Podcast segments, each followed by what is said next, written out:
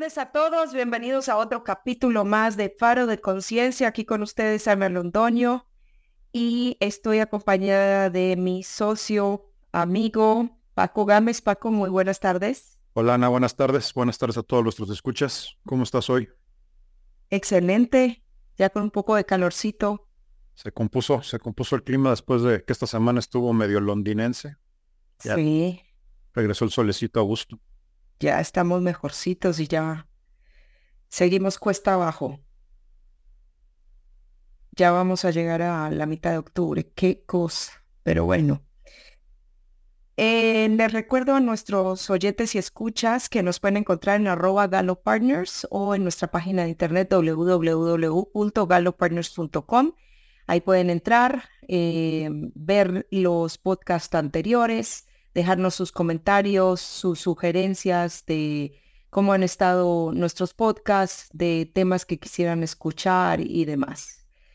Paco, el tema de hoy nos encanta, ¿no? Está bastante bueno, Creo que es un tema de mucha aplicación, de muchos aspectos, de muchos ámbitos, a la vez que muy básico, por llamarlo de alguna manera, ¿no? Básico en el sentido de que está presente en todos, y básico en el sentido de que está en todo lo que hacemos de alguna manera, ¿no? Así es. Pues oyentes, escuchas, el día de hoy queremos eh, conversar acerca de pensando en resultados o thinking into results. Y pues nos dedicaremos los próximos 30 minutos a ver cuál es la teoría y la práctica detrás de este gran concepto que al menos para Paco y para mí ha sido eh, algo que nos cambió la vida, ¿no? Paco, ¿qué tienes para comentar al respecto? Sí, totalmente, Ana. O sea, yo, yo creo que hay mucho aquí, como, como comentaba, ¿no? Em, es un tema que engloba varios temas dentro de esto, que engloba varios aspectos, que sin duda para mí personalmente fue y ha sido y sigue siendo eh, un cambio mayúsculo en la manera de aproximar la vida, en la manera de ejecutar, en la manera de vivir, en la manera de crear. Eh, y de comunicar, ¿no? Y de inclusive de compartir. Entonces, sin duda un parteaguas, no porque sea magia, no porque sea algo mágico lo que vamos a compartir tampoco, eh, pero sí porque es un, es un cambio, yo creo, en, la forma de ver y de interactuar eh, con el mundo, ¿no? Y con, con mi mundo en general, y una manera muy diferente de cómo interpretar eh, lo que el mundo también me retroalimenta. Entonces, grandes, grandes cosas, grandes cambios. Eh, tienen, te lo vamos a platicar, pero tienen muchos aspectos, ¿no? Desde, desde cómo eh, responder en vez de reaccionar frente a todo, desde cómo generar aquello que queremos lograr, desde cómo cambiar de hábitos, lograr ser más eficiente, más productivo, lograr hacer cosas que no eran tan fáciles antes, ¿no? Otra vez adoptar hábitos nuevos eh, o mejores, eh, y pues como quitarse algunos también, ¿no? Tan eh, peores o perjudiciales. Sí, Paco, y agregaría también uno bien importante determinar cuáles son nuestros objetivos y trabajar hacia ellos con foco, un, foco láser, ¿no? Laser focus, como podríamos decir en inglés. pero creo que todo comienza en en algo que hemos repetido varias veces en nuestros podcasts y, cada, cada que tenemos la posibilidad de compartir esto con las personas lo hacemos, somos lo que pensamos. Eh, y en la medida que nosotros modifiquemos nuestros pensamientos, pues vamos a poder empezar a modificar esas acciones, que es lo que nos permite tener unos resultados distintos. Ahora, Paco, siempre, creo que, que, que hace poquito estábamos conversando acerca de esto, ¿por qué siendo algo eh, tan sencillo, la gente se niega o las personas nos negamos a hacerlo? Porque cuando te dicen, bueno, no es que cambie la manera de pensar y vas a cambiar tus resultados, pues parece algo bastante sencillo, ¿no? Sí, es que de hecho yo creo que es, es, eh, es sencillo, este, que no simple, ¿no? Es, es complicada la implementación. Como bien dices, Ana, yo, creo que hay varias cosas y, aquí hay varios puntos que tocar de, creo, de por qué creo que sucede esto. Eh, déjame quizás dar un par de ejemplos y, vamos elaborando sobre eso para beneficio de, nuestros escuchas. Pero ¿a qué me refiero? Cuando, cuando alguien viene y te comenta o, viene y nos dice esto, eh, la primera reacción muchas veces es, ahí viene otro vende humo, ¿no? Ahí viene otro a, vender este, fórmulas secretas. Pero también creo que eso es porque la mayoría de las personas estamos esperando soluciones y estamos esperando metodologías aspirina. Yo les llamo así, ¿no? Porque quiero tomarme una pastillita y que se me quite el dolor de, de cabeza. No necesariamente me curo del problema, pero me quita el dolor, ¿no? Me quita el dolor de cabeza. Y vamos por la vida esperando soluciones mágicas o evadiendo y, de esa manera creyendo que nos alejamos del, problema de la situación que tenemos. Y esto lo hacemos eh, de manera muy rápida y muy automática cuando, cuando se trata de mejorar. Cuando se trata de empeorar, tristemente venimos con una programación y un condicionamiento que nos hace tomar todo de volada. ¿A qué me refiero? Doy un par de ejemplos. La mayoría de las personas cuando tú les dices, oye, tienes que hacer más ejercicio, eh, es por salud, este, trata de incorporar 20, 30 minutos de ejercicio en el día, la mayoría de las personas no lo hacen. Pueden empezar a intentarlo, lo intentan, si quizás así con mucho esfuerzo logran un mes, al mes se acaba, sabes que no me da tiempo, no puedo, ando cansado, etcétera. Mil resistencia, mil cosas, no lo hago. Pero si yo te digo, tómate todos los días en la tarde un cafecito con una concha, te garantizo que en 8 o 10 días ya es así como que todos los días a las 5 o 6 de la tarde me preparo mi cafecito y me echo mi concha, ¿no? Lo adoptas de volado el proceso de adaptación, la generación del hábito es exactamente el mismo. Sin embargo, cuando se trata de algo positivo que no nos gusta o que nosotros pensamos y asociamos con algo que no disfrutamos y que no nos gusta, pues automáticamente lo rechazamos. Y es lo que sucede, ¿no? Que le vamos generando etiquetas o le vamos construyendo sentimientos y emociones negativas a eso, a eso positivo que queremos lograr, por lo cual es muy difícil adoptar el, el hábito y viceversa, de volada le ponemos etiquetas y cosas positivas a aquello que queremos adoptar, que nos hace que estemos, pero si adictos al pan y a la concha, digo, a la concha y al café, este, inmediatamente, ¿no? Hay, hay un tema también de condicionamiento sistémico, déjame llamarlo así, de cómo el sistema funciona y cómo nos, nos condiciona y nos programa para eso, ¿no? Yo no conozco a nadie, y vaya que tuve muchos amigos eh, fumadores, yo fui fumador mucho tiempo, que haya, que haya empezado a fumar solo o que, o que fumara solo allá en, el inicio, ¿no? que haya dicho, ay, me voy a ocupar y voy a empezar a fumar y voy a fumar. Porque, por cierto, fumar es un acto de, fortaleza, fuerza de voluntad y consistencia impresionante. Lo digo como exfumador. Yo creo que a nadie le gusta el sabor del cigarro cuando, cuando empieza a fumar. Quizás en las nuevas generaciones ya no es tan común, afortunadamente. En mi generación era muy, era muy común y era muy alto el, índice de, de fumadores pero la verdad es que cuando empezabas a fumar te mareabas, sabía horrible, tosías y sin embargo te aferrabas y te aferrabas hasta que ahí estás, ¿no? Bienvenido a la adicción y bienvenido al mundo del tabaco 20 años. Eh, y eso era, pues, ¿cuándo fumabas? Pues cuando estabas con los amigos, cuando había un refuerzo, cuando había un entorno, cuando había un ambiente, cuando lo relacionaba con el trago, cuando lo relacionaba con una posición social, cuando lo relacionaba con moda, pose, este, se ve cool, en fin, todos esos condicionamientos otra vez que refuerzan el hábito y lo adoptas este, de esa manera, ¿no? Entonces, ¿a qué voy? Hay, un, hay una asociación, hay un pensamiento de construcción, hay un condicionamiento, hay un refuerzo y además hay un refuerzo social, ¿no? Donde me construyo una red de soporte, por llamarle de alguna manera, pues soporte a lo negativo. Lo mismo, es exactamente lo mismo y es el mismo proceso cuando queremos construir hábitos positivos, nada más que de nuevo nos lo complicamos muchísimo porque asociamos y colocamos esos refuerzos en vez de positivos, negativos, ¿no? Hay que pesado, que flojera levantarse a las 5 de la mañana, me duele el cuerpo, estoy gordo, no puedo, este, ya estoy viejito, me duelen las rodillas, en fin, le pongo 20 mil excusas y 20 mil pretextos para no, para no adoptar. Entonces, todo esto creo que, creo que es lo que va generando que cada vez nos vaya siendo más complicado, Ana. Cuando tú le dices a las personas cambia tu manera de pensar, todo el mundo te dice, pues es como estás viniendo desde el positivismo mágico este, que no sirve, ¿no? No, o sea, no. Sí, sí puedes caer en eso y sí puede llegar a eso, pero no. El tema es que yo, yo normalmente cuando me, cuando me dan esos argumentos lo que les pregunto es, ok, ¿cuántas veces tienes pensamientos negativos en el día? Y cuando las personas lo piensan y lo reflexionan, se sorprenden de la cantidad de mensajes y la cantidad de diálogos internos que tenemos con nosotros mismos, donde no somos positivos, ¿no? Donde me descalifico, donde me digo que estoy cansado, donde me digo que no soy lo suficientemente valioso, donde me digo que soy feo o fea, donde me digo que pues es que, es que soy muy introvertido, es que soy tímido, es que soy... Y todo el tiempo me estoy reforzando me estoy, y me estoy enfocando en, en esos pensamientos y por lo tanto en esos resultados.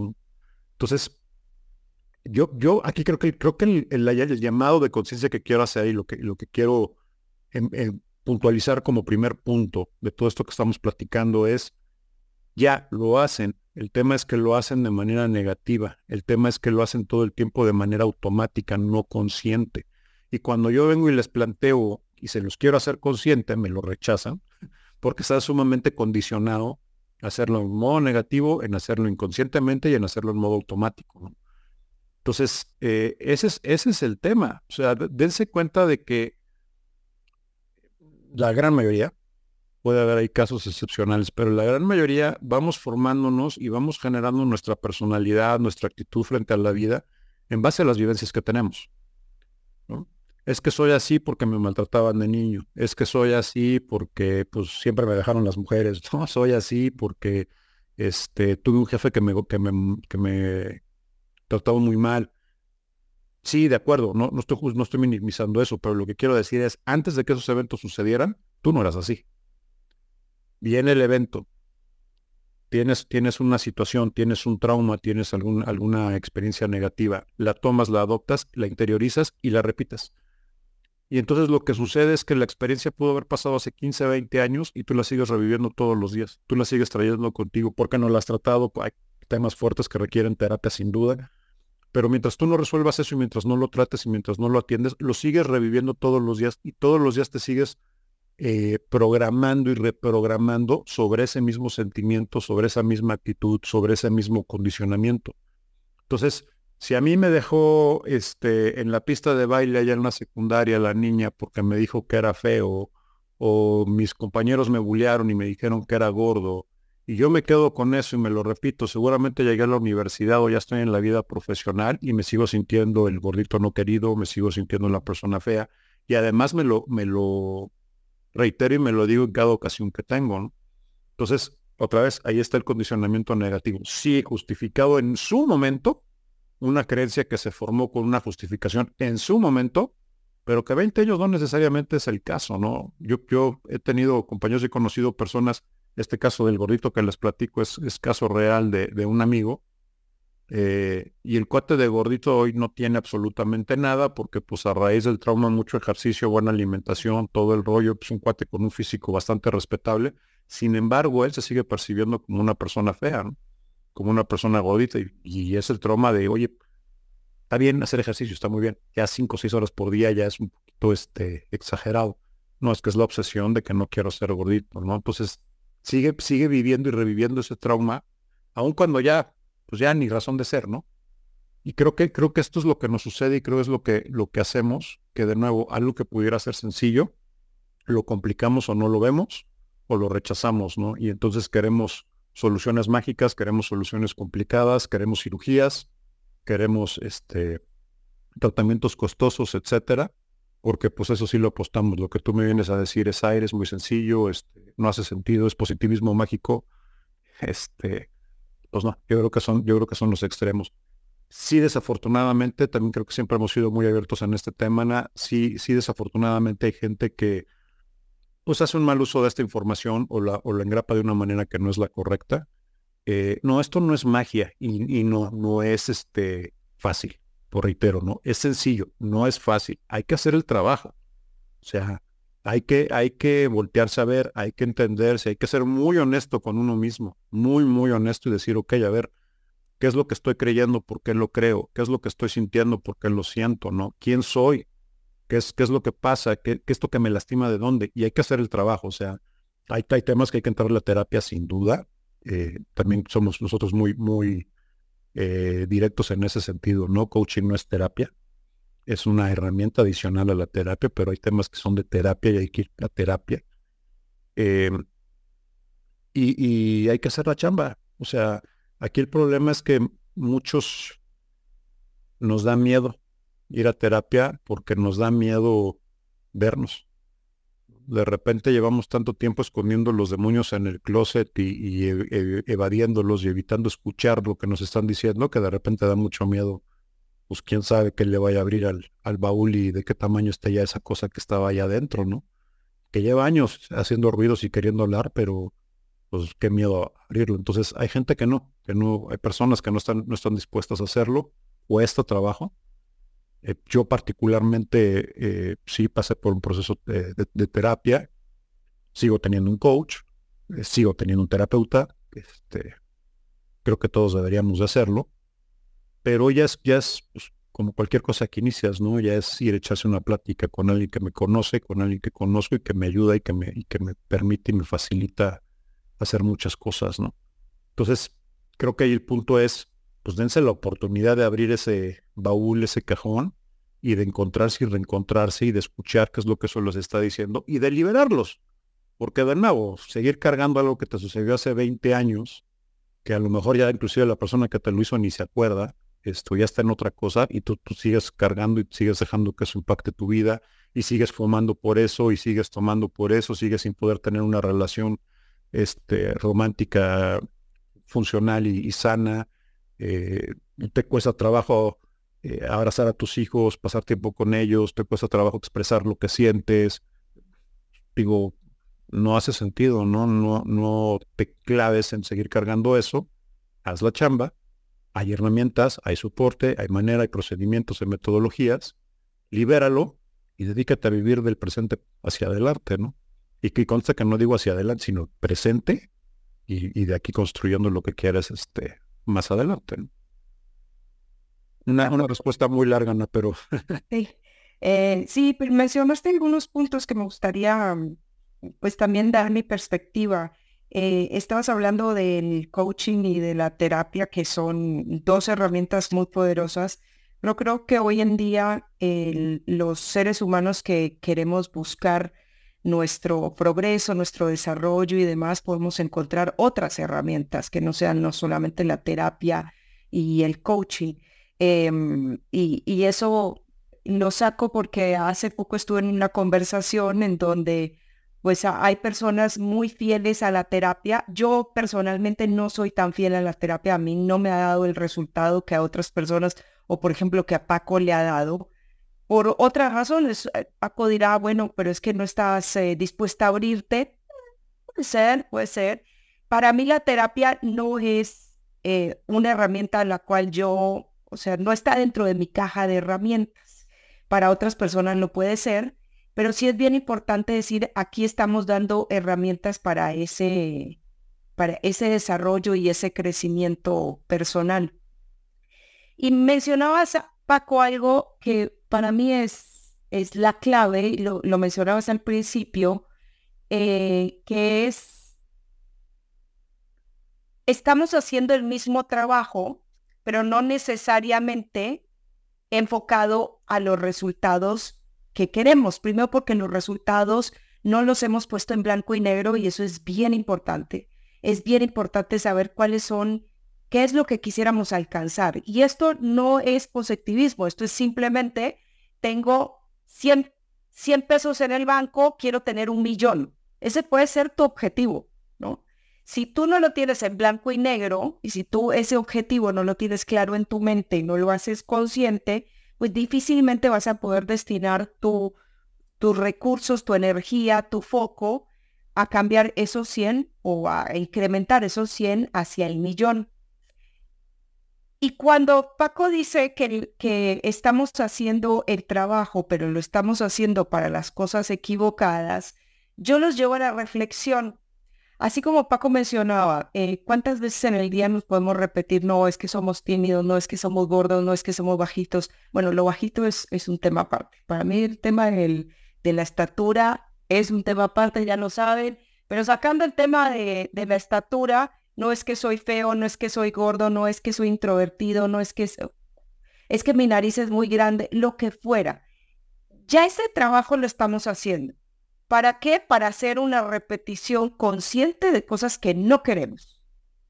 Entonces, cuando somos conscientes de lo que nos estamos repitiendo, y esto la verdad, y lo decimos y lo repetimos varias veces, es sencillo, no es fácil, porque nos dedicamos uno, dos, quizás cinco días de la semana a ver cuáles son los patrones que en nuestra mente nos estamos repitiendo.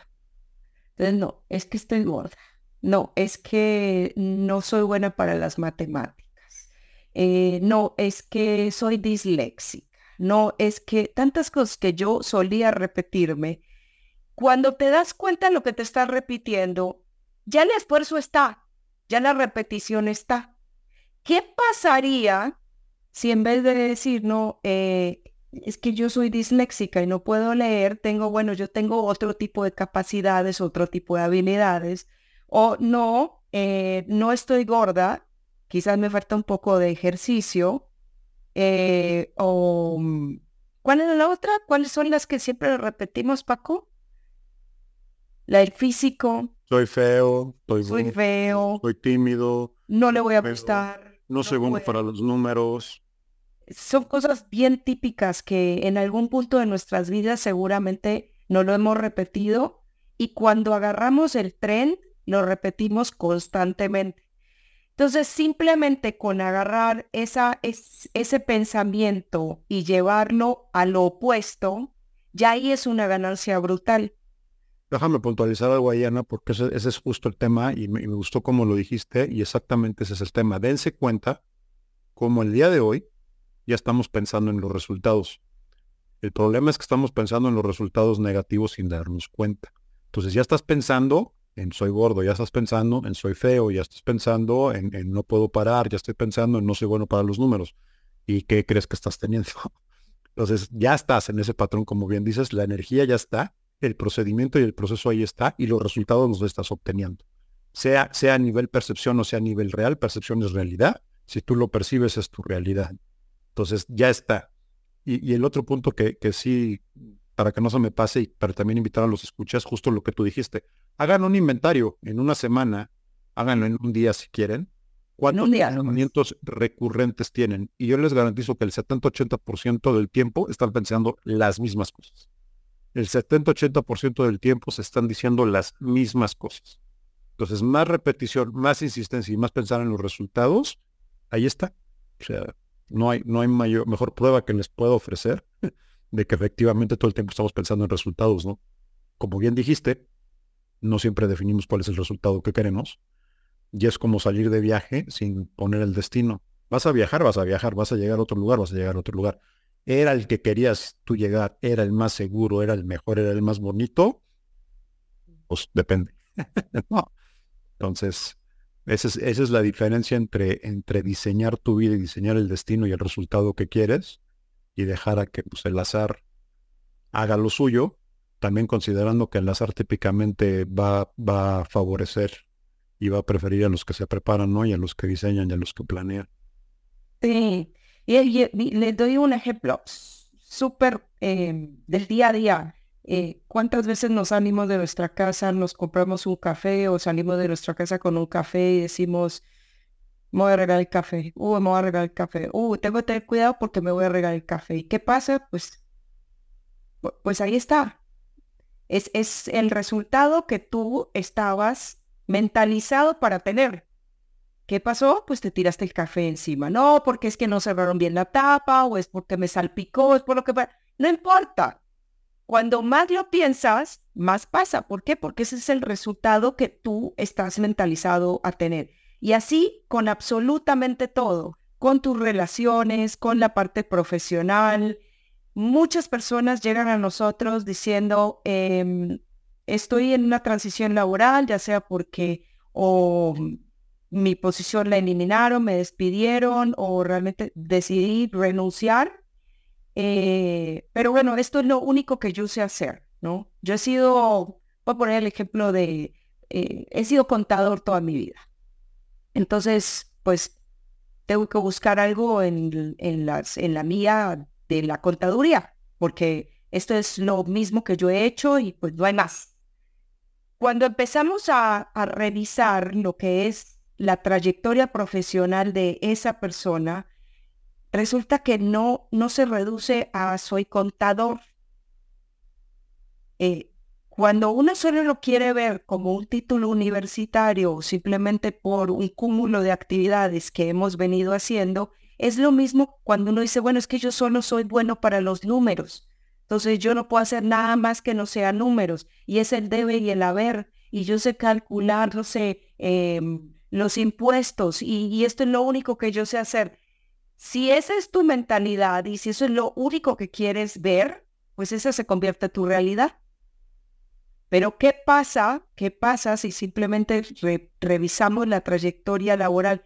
Y esto es hermoso verlo, como las personas empiezan a darse cuenta de que no son solamente el que sabe de números. Y, y, y también, o sea, para la contaduría hay un debe y un haber, entonces es, son los números muy binarios ahí. ¿Qué pasa cuando empezamos a ver que la persona ha liderado equipos? ¿Qué pasa cuando la persona también se ha involucrado en ciertos proyectos eh, paralelos que ha tenido la empresa? ¿Qué pasa cuando la persona también, no sé, en sus ratos libres, coachó un equipo de fútbol femenino, no sé, o, infantil de, de su sobrino o sobrina, o rescata perros? O sea, son una cantidad de cosas que empezamos a descubrir cuando se sale de ese círculo vicioso de yo para lo único que sirvo es para ser contador. Y ese enfoque, o sea, cuando te sales del enfoque de decir solamente sirvo para esto, solamente estoy para esto, ¿no? Pero tomando tu ejemplo, conozco un buen número de contadores que son muy buenos en implementación de sistemas, lo desde la parte contable, pero llevaron el proyecto de implementación completa y resultan ser excelentes eh, líderes de proyecto, no project managers, que, jamás se lo hubieran imaginado. Yo tampoco. pero, pero creo que así pasa con, con muchas personas, ¿no? Y muchos salen a buscar trabajo desde los últimos 12, 18 meses de, ejecución como si fueran a tomar la misma posición en la misma empresa o fueran a trabajar para el mismo jefe. Y descartan toda la experiencia que traen atrás, que como bien dices, va más allá inclusive de lo que hiciste en el rol de trabajo, ¿no? oye, fui voluntariado también en esto, manejé estos programas, manejé esta asociación, entrené un equipo de softball, este, no sé, todo ese tipo de cosas ayudan a desarrollar habilidades y experiencias que también son sumamente valiosas y que son las que realmente son transferibles entre empresas y entre industrias. Este, la, la, la, expertise específico sí es muy valioso cuando te mantienes en la misma industria y hay, y hay industrias que son muy celosas y personas que son muy celosas de mantenerse en una sola profesión pero vemos un buen número de otros que finanzas tiene esa gran particularidad, ¿no? Al final del día puede ser financiero en una petrolera, puede ser financiero en, una manufacturera, puede ser financiero en una de servicios, o sea, es muy intercambiable. Realmente lo que cambia y lo que te puedes llevar, pues son esas experiencias que son intercambiables, tu liderazgo, tu capacidad de análisis, tu estrategia, tu capacidad de relacionarte, este, aun si eres contador. sí, sí. Ahora, también, y nos ha pasado con Paco, cuando, cuando no solamente decimos, bueno, cuéntanos de tu trayectoria, sino qué quieres, qué quieres para tu futuro, eh, la gente por lo general empieza escribiéndote lo que no quiere, ¿sí? Entonces también aquí vuelve a jugar el juego de qué, a qué es lo que le estás apostando, cuál es tu objetivo, lo que no quieres o lo que quieres. Porque en realidad cuando tú pides algo, no le puedes decir al, no te puedes sentar en un restaurante a comer un día y decir, yo no quiero carne. Y el mesero te va a decir, ok, qué bueno saber, ¿no? O sea, tú por lo general dices, eh, no puedo comer maní porque tengo cierta alergia o los camarones me generan X o Y y demás. Pero tú no te sientas y dices, no quiero carne. Porque realmente no le estás dando la información al mesero para que te tome una orden, le estás diciendo lo que no quieres. De la misma manera funciona para nosotros en el día a día. No podemos ir por la vida diciendo lo que no queremos. Tenemos que empezar a, a crecer como seres humanos, a tomar conciencia de qué es lo que sí queremos nos cuesta un montón. O sea, hoy en día Paco y yo hablamos de esto con más soltura y, tenemos nuestros días también, pero es, es un ejercicio en mental. Empezar a pensar realmente en lo que quieres. Así sea una locura para algunos. Es qué es lo que quieres. porque en base a eso es que se van a definir esos objetivos por los cuales tú le vas a destinar tu foco, tu energía y tus recursos. totalmente, total, totalmente. Y la importancia de, o sea, tomar decisiones, decidir qué es lo que quiero, porque también muchas veces las personas saben qué es lo que quieren, pero lo que pasa es que no quieren tomar decisiones. Y dos, realmente frasearlo así, ¿no? Porque también la mente juega de maneras particulares. Entonces, no quiero engordar. Y típicamente el subconsciente lo que escucha son las últimas dos palabras, quiero engordar. Entonces, pues, todo el tiempo le estamos hablando en función de lo que no queremos y la mente lo que está entendiendo, ah, esto es lo que quiere, ¿no? Entonces, en vez de decir no quiero engordar, pues mejor digamos quiero adelgazar, ¿no? Quiero ser más sano. Entonces, es, es un ejemplo básico, pero, pero así sucede absolutamente con todo. Y por eso es la importancia de tener claro cuál es el destino, ¿no? Como tú decías, no quiero carne, este, pues no quiero ir a la parte fea de la ciudad, ok, pero hay tres mil lugares más a donde puedes ir, ¿no? A dónde te llevo, a dónde, súbete al Uber, este, y no, quiero no quiero ir al norte, ok, le doy al sur, al este, a dónde lo llevo, ¿no? Entonces, exactamente así funciona. Nos vamos en este viaje que se llama vida, pero no, no queremos poner un destino o nos cuesta setear el destino, nos cuesta entender hacia dónde estamos viajando. Y luego nos sorprende que acabamos en cualquier lugar diferente al que queríamos estar o el que pensamos que queríamos estar, ¿no? O sorpresa. O sorpresa. Y, y la respuesta o la reacción nuestra es, es que a mí nunca me salen las cosas como yo quiero. No, y además, por lo peor, llevamos prisa en llegar. No sabemos a dónde vamos, pero tenemos un montón de prisa en llegar. ¿Para qué corres entonces? O sea, de todos modos, pues, no sabes a dónde vas a llegar, ¿no? Sí. Eh, y también así es para el tema de las relaciones. No, es que yo no quiero los hombres cuando están definiendo cuál es la, la relación ideal. Eh, eh, todo es en base al no, no, no quiero una mujer tóxica, no, no quiero una mujer de este tipo. Hombres o mujeres, o sea, no quiero sesgar en eso, ¿no? Pero cuando te pides una relación, no, no quiero que la persona sea tóxica, no quiero que la persona viva en otra ciudad, no quiero, no quiero, no quiero. Bueno, ¿y qué es lo que quieres? Porque así está difícil.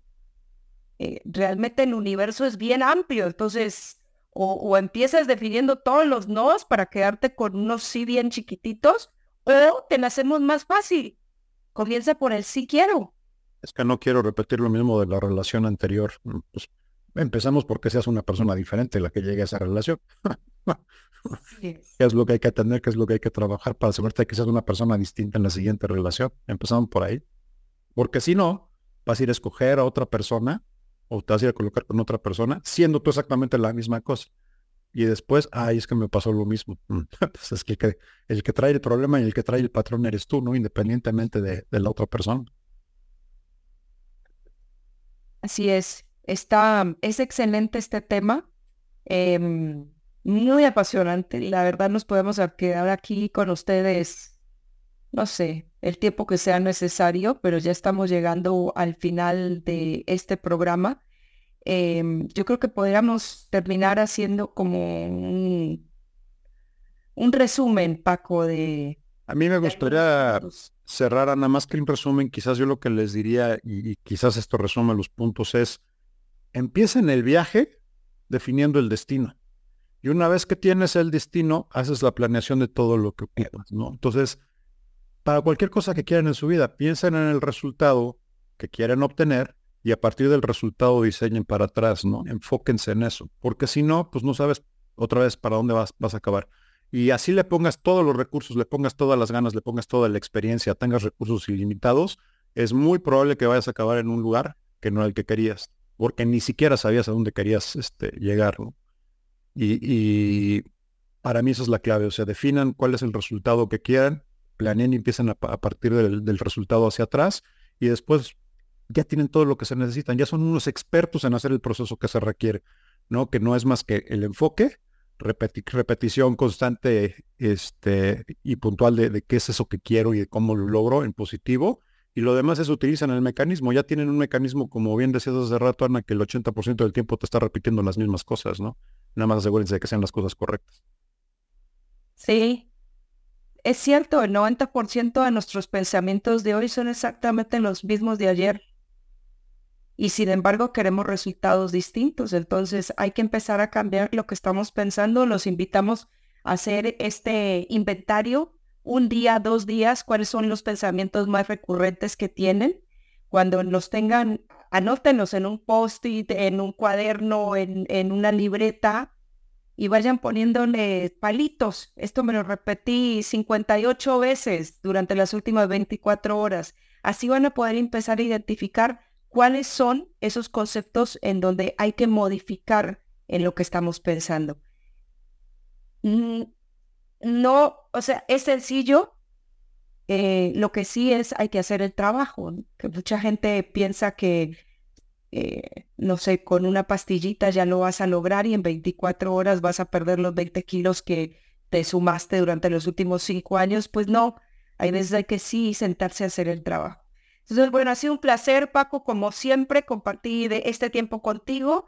Le recuerdo a nuestros oyentes y escuchas que nos pueden encontrar en arroba Partners o en nuestra página www Por favor, entren. Eh, ahí están nuestros podcasts, están nuestros cursos, está toda nuestra información. Déjenos sus comentarios. Nos encantaría escuchar más de ustedes. Paco, gracias. Gracias, Ana. Gracias a todos. Gracias a los escuchas. Excelente resto de la semana. Excelente tarde.